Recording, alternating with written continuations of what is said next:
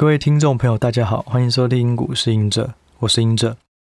今天的节目呢，我们呃首先是要第一集，在第四季的第一次讲这个赢者问答的 Q&A 哦。那这个部分主要就是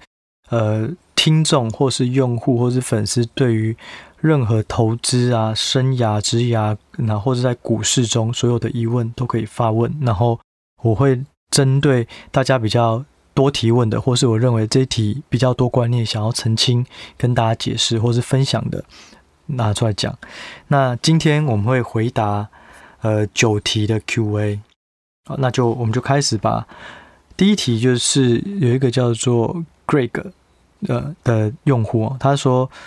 隐者是资管系毕业的，但毕业后怎么进入法人圈而不是科技业？想听隐者分享经历。”嗯，就是我是资管系，但是为什么选择投资？其实这个东西说老实话，就是现实考量。就是那时候我在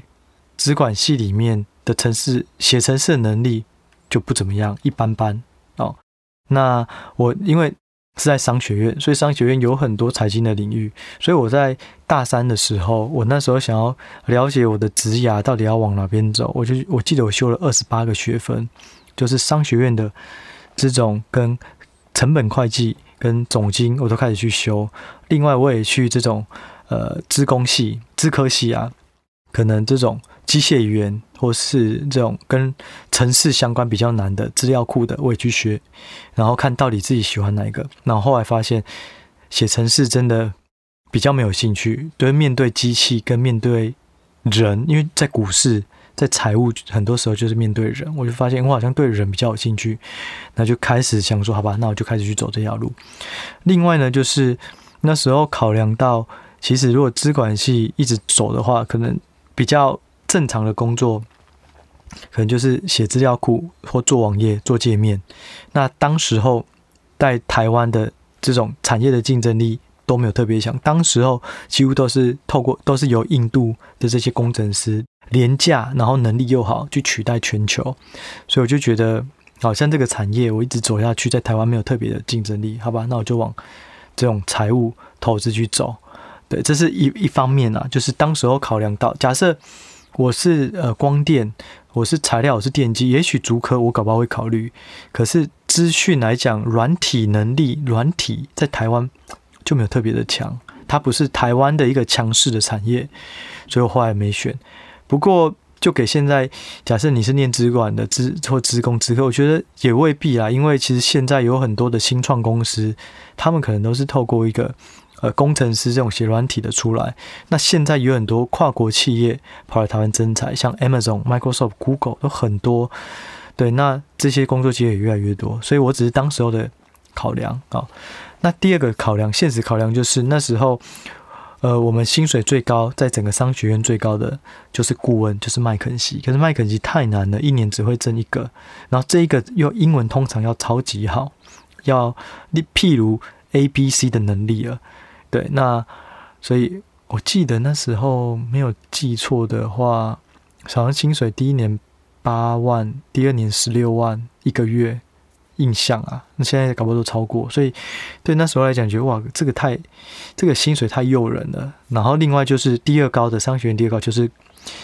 这种金控或是外资的储备干部。哦，当时候资管系毕业，很多人都是去走 IBM，或是去中华电信，或是去资诚。哦，反正就是。跟用电脑相关的，那薪水大致上那时候是四万到五万左右平均，可是储备干部那时候都有到五万以上、六万以上、七万以上，还有八万的。我记得高盛好像就是 Global Pay，好像一年我印象一年三百万吧，印象对，所以就是说怎么看都觉得哎、好像金融业这边比较诱人，所以也是因为现实的考量，所以就去选择了进去金融业，对，然后后来才。开始学金融的东西，就发现说，其实每个行业，它可能你都还是要学投资才有办法的财富自由。除非你的薪水真的超高，或者你是创办人，你本身有很多股票，那也许另当别论。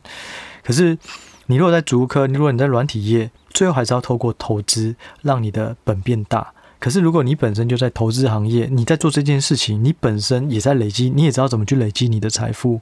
好像就是不管是月薪或是呃存款财富，都是同一个知识来源。我就觉得好像这样不错，对对啊，所以就是老实说，就是现实考量啊。如果没有考量到现实的话，可能就去，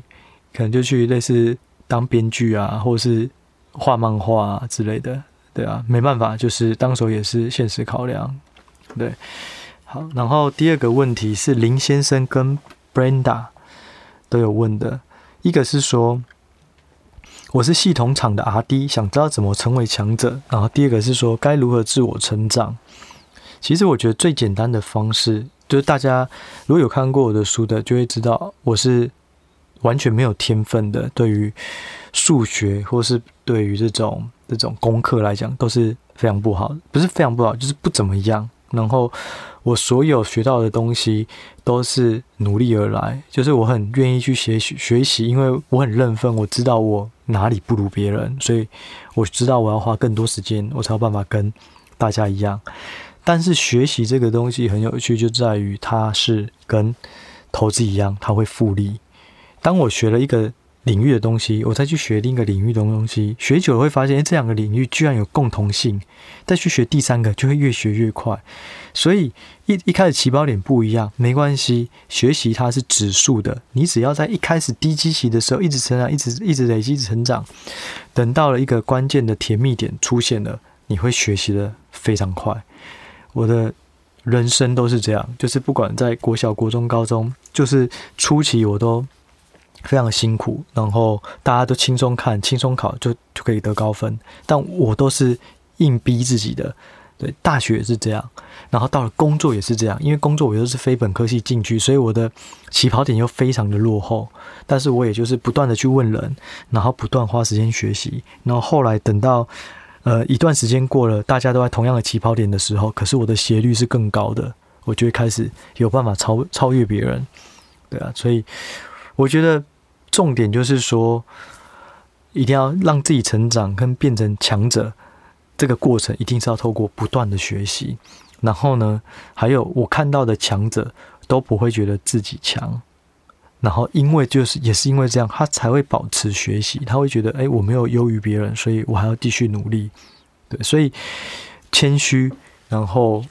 呃，虚心受求教，就是跟看到不懂的不同的东西，你想要学，就好好的去问别人，不要觉得你自己的地位有多崇高，或者你是什么专业背景，或者是你的学历多高，这些都不重要。你在不同领域，你就只是一个婴儿，大家可能都已经是专家了。所以就是虚心的去学习不同的东西，然后接触不同领域，因为不同领域会触类旁通。那最后就是你对这件事情学习的东西一定要有热忱，因为有热忱你才有办法持续下去。那有持续就像复利一样，你才有办法去把你的知识复利，然后把知识变现。好，那再有一个就是第三题哦，他说该不该重返校园加入工程师的行列？我觉得工程师是哪一种？是硬体还是软体，还是是这种电子业工程师？就就看了。但是我觉得，其实除非说你很厌恶你现在所做的一切，要不然其实不需要再再再呃再回去。假设你已经现在对于是某个产业很厉害了，那只是看到现在好像科技的薪水比较高，你现在回去可能又花了两年三年，那这个也是成本。跟你做同样事情的人，因为这两三年他又到了同样产业更高的地位，那你等于花两三年又变成是，呃，可能就是电子业或是软体业里面新进的。我觉得时间是有限的啦，就而且其实你在你当你有工作或是脱离了学校的这个这个生活圈以后，其实你要学什么都是很自由的，所以我倒不觉得说还要重返校园。就是你现在的强项是什么？好，假设你学的不是商学的东商学院或者这种电机相关的东西，但你想学，OK 啊，那你就研究所再去学，或者是再去一个再学再学专班之类的。就是，但是也要有一些工作真的很明确，你要走这部分了，再去再考虑啦。我是觉得不需不一定急着就要马上重返校园，而且我认识蛮多人他。去就回去学校参加 EMBA 或 AMBA，最主要是人脉，其实也未必是学习。所以，如果你真的抱着学习的心态，你透过进去 EMBA、MBA，可能也不一定学得到很多东西。对，所以我觉得说不用重返校园，就是看你自己想要的东西是什么，然后就自己去学习就好了。对啊，就像，嗯，我们这几几年，或者是这五五五五六年以来，很多人都会把小朋友生出来的小朋友，哎，到了小学，或是快小学，或是小学的时候。送去学程式语言，因为说未来就是 AI 的世界，所以我们要知道怎么写程式语言。但是我自己是，我自己就是念城市，我觉得城市不一定是必要的。就是说，我们如果能够熟悉更多工具，能够让我们做事更有效率，能够让我们能力更强大，这是正确的。但是我们不用因此而去把一个工具做出来。我们不用去制造工具，我们是要学会使用工具。所以，程式语言它本身，如果你要说它是训练逻辑，OK，那我觉得它不错。可是，是如果要强化，是让我们会专精于某个语言，然后会写出一些界面，或是一些一些一些模板模组，那我觉得倒是不不一定啊。对，所以就是说，工程师这个东西，其实它只是。一开始的选择嘛，那你后面我是觉得就是大家发展自己擅长的领域就好了，对，因为如果你没有热忱，你没有优势，你回去工程师可能也是工程师里面的这种呃比较没有竞争力的人，这也是有可能的。然后再来就是一个廖先生跟麦克，他就问说，非本科系学生要怎么才能踏入金融业？其实踏入金融业随时都可以。我有很多同同业同不能说同业，应该是说同事啊，就是他也是物理系，他也是化学系，或是他是电电机或是工院的这种理工学背景的进来，所以也不一定就是要本科系才能进来金融业。对，那如果是说你是你指的金融业是说要进入股市，那我觉得这个反而。更容易，就是，但是要确定，就是你要非本科系的，你想要进入股市的话，一定要培养自己的投资逻辑。这个投资逻辑呢，可以是基本面，可以是技术面，可以是筹码面，都可以。你只一定要有一套逻辑，然后你不断修正，不能进来的时候其实是没有方向，然后就是一直听消息，当然是没有办法长久生存啊。对，好，那再来就是说下一题叫做陈先生，他说。如果想像你一样当基金经理人，需要准备什么？嗯，我觉得就是说要先看懂产业，了解股市，了解人性心理学。因为其实股市就是由人所组成，股市就是集结了所有人的恐惧跟贪婪在里面，所以它才会有这么大的波动。所以一定要了解人性。你所谓的人性，也是要了解自己。知道自己什么时候会能够做出正确决策，什么状态下是更客观理性，就让自己做。那同时要去了解股价，如果一直暴涨，贪婪的心会进去，所以大家就去追高，所以要留意卖点之类的。就是我觉得心理学绝对是股市里面很重要的一环。对，那刚刚讲的所谓的这个看懂产业，就是在每个产业尽量都是多去。多去了解，多去摸透，然后认识不同产业的朋友。对，那另外呢，在这个在办公室文化，我觉得也要兼顾啦。就是你是一个很有能力的人，但是你不一定能够当到基金经理人。没办法，它就是一个办公室文化。你必须在主管面前有不错的表达能力，甚至你的表达能力要比你实际上做的东西还要再高一点。大家就说。就是七分靠实力，三分靠包装嘛，所以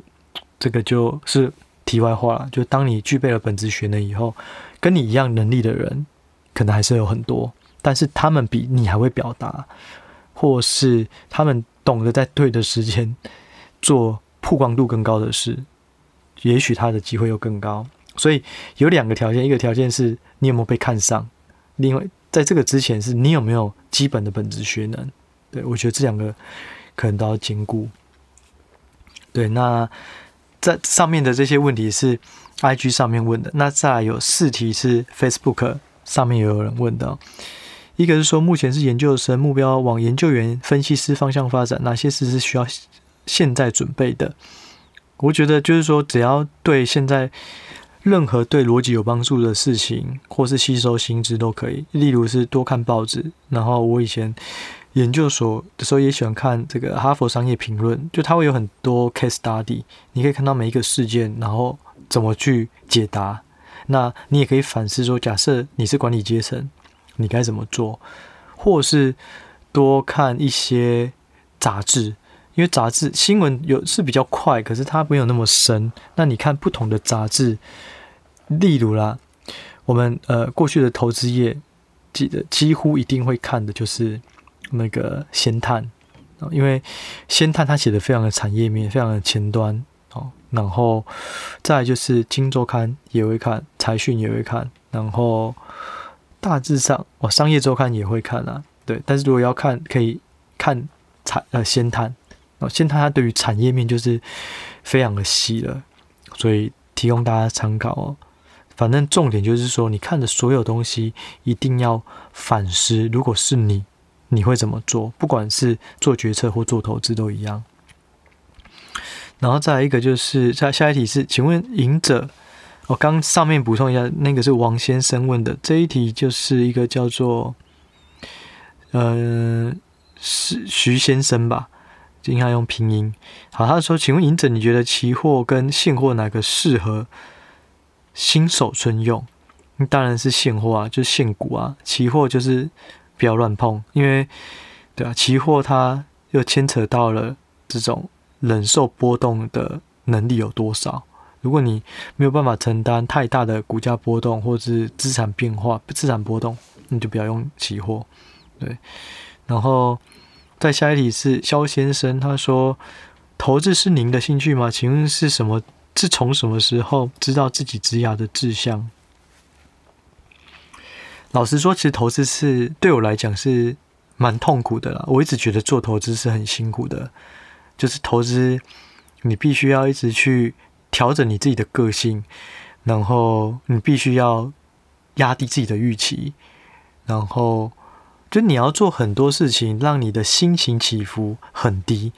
你心情起伏越低，你对于所有事情的判断接收都会更从容，然后决策也会更更果断。就是你的。就是不能有太大的心情波动，你不能哇，股价看到大部分人都是这样，哎，股价创高，突然变得超乐观，我要再加码。但是实际上相反的都是股价创高，除非它基本面改变了。如果纯粹只是股价创高，有人在买，那你应该是要站在卖方，就是要逆着思考去做。所以其实投资，我觉得是。蛮痛苦的一件事啊，拉长而言，就像我之前讲的，投资有九成的时间都是等待，你只有十趴时间是上涨的时候达到你的目标价，然后赚到钱就很快乐。可是大部分都在等待，可等等待其实是难熬的啦。有时候你在等待这件事情没有怎么样，可是你在等待的过程看到周围的所有人都赚钱了，你就会变得很痛苦。所以我觉得投资并不是我的兴趣。但是为什么会走这条路？就是因为我有我的梦想，我想要做的事情有很多，所以我要必须要找到一个方式能够赚到钱。那赚到钱最有效的方式就是在金融市场。可是也不是说每个人都因此就赶快踏入股市，一定要回到几个问题哦。第一个就是说我做这件事情有没有优势？第二个事情就是说做这件事情有没有热忱？然后第三个就是有没有长期在这个这个产业啦，是不是长期正向的东西，能够越来越投入越多就赚到越多，对，所以说如果你没有太明显的优势，也没有很多时间，那不一定股票股市是一个好的选择，对啊，那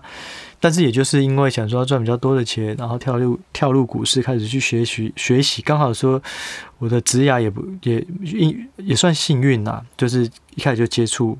从嗯储备干部，然后开始进入呃投资部门啊，然后开始一路的一直到基金经理的，算是蛮幸运的，对。然后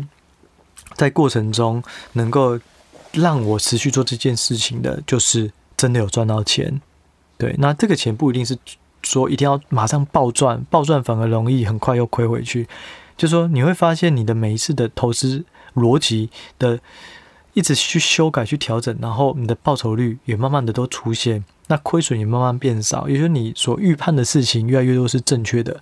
然后你的报酬率开始跟周围的人有所不同，这时候的成就感就会让我们产生热忱。对于赚钱这件事情，发现哎，好像蛮不错的。我做了这些判断，做了这些学习以后，我得到了一些不错的结果，然后就会继续做下去。所以呢，反过来就是当你亏钱的时候，容易热忱就消失了，就会不想要看跌很多，就不想要看股市，不想要去做研究，因为只觉得热热忱的消失。对啊，所以就是回到这个问题啊，它不是我不算我的兴趣啦，我就是认为在股市里面就是有最大的淘金，当然风险也是最大的，但是这过程中一步一步走，然后提升自己的胜率，慢慢让投资的报酬率越来越好。那这件事情，所以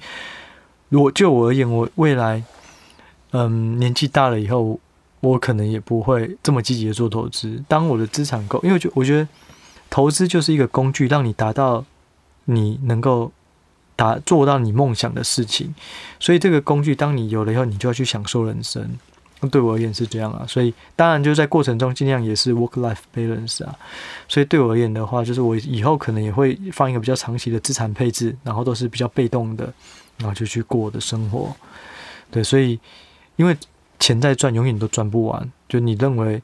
一百万。赚到一千万就够了，可当你一千万，你就觉得要三千万，三千就五千，五千到一亿，一亿你的生活周围都是一亿或是五亿的人，你就会想要再赚更多。等到你赚到五亿，你会跟五亿的人一起交往，一直相处，你会发现，哎，好像自己也没什么，那我就一直赚更多，一直赚更多，那就没有没有个终点。所以我的终点就是我想要做一些事情，那这些事情需要多少钱？回退外，我应该要赚到多少？差不多在几岁的时候要要做要做多努多大的努力之类的。好，那最后一题，隐者开节目到现在的心路历程，会有一度想休息吗？王先生问的。然后会出自己的 app 吗？嗯，休息这件事情是，老实说是想过很多次啦，因为我觉得真的真的太累了，真的真的是蛮累的。从过去本来一个人，然后写出中途开始变两个人，然后开始。又想要做 podcast，然后，嗯，后来又写了又有 PP，所以从粉砖中间经营 IG，再去做 podcast，想要经营 PP，其实就是想做的事越多，然后就会发现真的是蛮累的。那，嗯，另外我，我分享一下，就是其实我过去有时候的会会想休息，一方面会觉得是，嗯，一开始啊会觉得。比较容易玻璃心，觉得做了一些事情可能大家不谅解，就觉得嗯，那我为什么要做这些事？对啊，可是其实现在我是比较泰然，就是我觉得我就做自己觉得正确的事。那有不同的声音，如果他是关心你的人，好，那就多接受多包容。可是如果他本来就跟你八竿子打不着，然后讲的东西也不是你以前讲的，他只纯粹是跳出来去插话，但是根本不知道过去的东西，或者是更不认识你。那我觉得根本我自己也不会太 care 了，对啊，所以，我我就我就讲，就是说之前要开始做 PP 跟要做业配，我一直我曾经也想过，就我到底要做这件事吗？就是如果我自己偶尔写个粉专，然后过上自己的生活，自己默默的做投资，这样好像就够了，我也不用去承担一个团队的基本开销，还有去带领一个团队把更多对的事情扩大，做得更好。就是，其实是是会想休息，然后再加上其实做 podcast 这件事情，它是需要很多时间，不管是需要录音，需要请人后制帮忙，然后找话题、找来宾，这些都是需要很多的努力啊。然后做久了也会有时候会觉得比较疲疲乏，对啊，所以休息是想过很多次的，不过。嗯，就有时候你想休息，但是过了一阵子，你会觉得你做这件事情是其实是很有意义的。然后老实说，我以前在每个礼拜写完粉砖的文章以后，我都会觉得超开心。就算那一天股价不好，我也没有差，我就觉得超有成就感。把一个在内化很深的观念或是心得写讲写出来了，然后分享给大家，然后也让自己对某些事情的体悟更深刻，我就觉得很开心。那只是说在后来。可能就是偶尔会出现了一些比较情绪化或是不理性的人，然后做一些留言，所以一度会觉得好像有一点刺心，对啊。但是现在又还好啦，反正就是，其实老实说，我也不知道我能够经营多久。不管是 IG，不管是 Press Play，我甚至也想过 Press Play 要不要？我觉得累了，我就可能到某一个月，我的所有分析就结束了，那就到那个月，大家就是最后的文章看完就结束。那有可能。粉砖到某个时期，我想要做其他事，没有时间的，那我就可能就离开。这个都是很有可能都都会发生的，对啊，就是也就是说，我觉得我每一天我该做的事，每个时期要做的事，我都有尽量做到，然后把我认为好的东西分享出去。可是当我挤不出东西了，或是我有更多的事，priority 就优先顺序更前面，那可能我就会就会又去往下一件事情，往人生的下一个里程碑走。对，好，那最后一个就是说，会出自己的 app 吗？老实说，其实我以前就有提到，就是我会想要做 app，是我觉得做 app 透过资讯的方式去做投资才能更有效率。假设我每一个数据都要自己去找，要自己去捞，要自己去看判断，然后在不同的平台上面收集不同的资料，其实花很多的时间。其实我们现在写 Press Play 的文章就是这样。就是我我看总经就要跑到这个地方，我看个股就要看看看就要跑去这地方，然后看财务比率，就每个地方要看，其实很花时间。我最理想的方式就是这个 app 里面有所有我要看的资料。那另外呢，就是说我可以透过我自己的逻辑。变成量化去选股，我就不用一家一家去看财报的状况，然后去看说检视哇，它的财测是上调，它的财报不如预期，它的营收已经连几个月创新高，就这种东西其实透过条件，它就有办法去选股。那我只要从选股的这个结果再去做基本面研究，然后去找出最好的，甚至在技术面我也可以判断哇，哪些是量量缩而不跌，或者是突破传盘整区间准备创高。所以我为什么想做这件事？可能某个程度是因为我过去就是资呃资管系的，我的论文也就在想说如何做这种机械化的投资，就是动态的这种投资框架。所以我自己私心来讲，自己就想要做一个 app。我甚至也想说，如果以后资源更多，就是花一个花个钱，然后请一组人帮忙做自己适合的 app。不过后来发现。这个不容易啦，因为 App 最重要的一件事情就是你有没有这个资料库，可资料库都很贵，对，就像 Bloomberg 这个应该一年都要个八十万，对啊，然后更不用说，如果你要又找一些人，然后用一些云端的空间，然后还有还有可能界面啊，不管你是 Apple 啊、Android 啊，这种东西都要去调整，所以蛮麻烦的。所以之前也有不同家三四家有找过我要做 App，然后可是。有一些是我提的要求，他们可能没有办法达到，就结束了。但是做 App 这件事情，就我而言，我自己会想要做，倒不是因为一定要卖给别人或是怎么样。但是我认为投资来讲，要更有效率，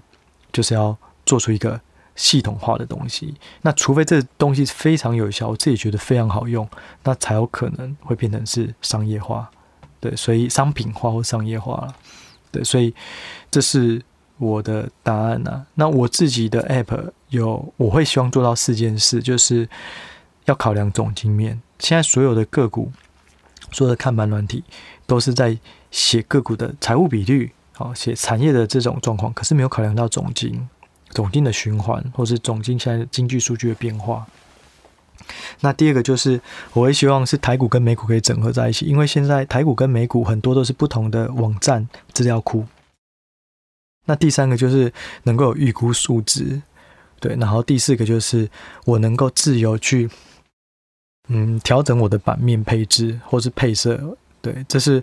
我这是我自己对于自己的 app 诉求啦，对啊，所以也不晓得什么时候能够有这个东西，不过它会是我投资最后一个里程碑，就是当我做了这个以后，我所有的投资就会变得更轻松了。对，那这就是这个礼拜的呃赢者 Q&A 的呃内容，我们就下一集再见喽，谢谢，拜拜。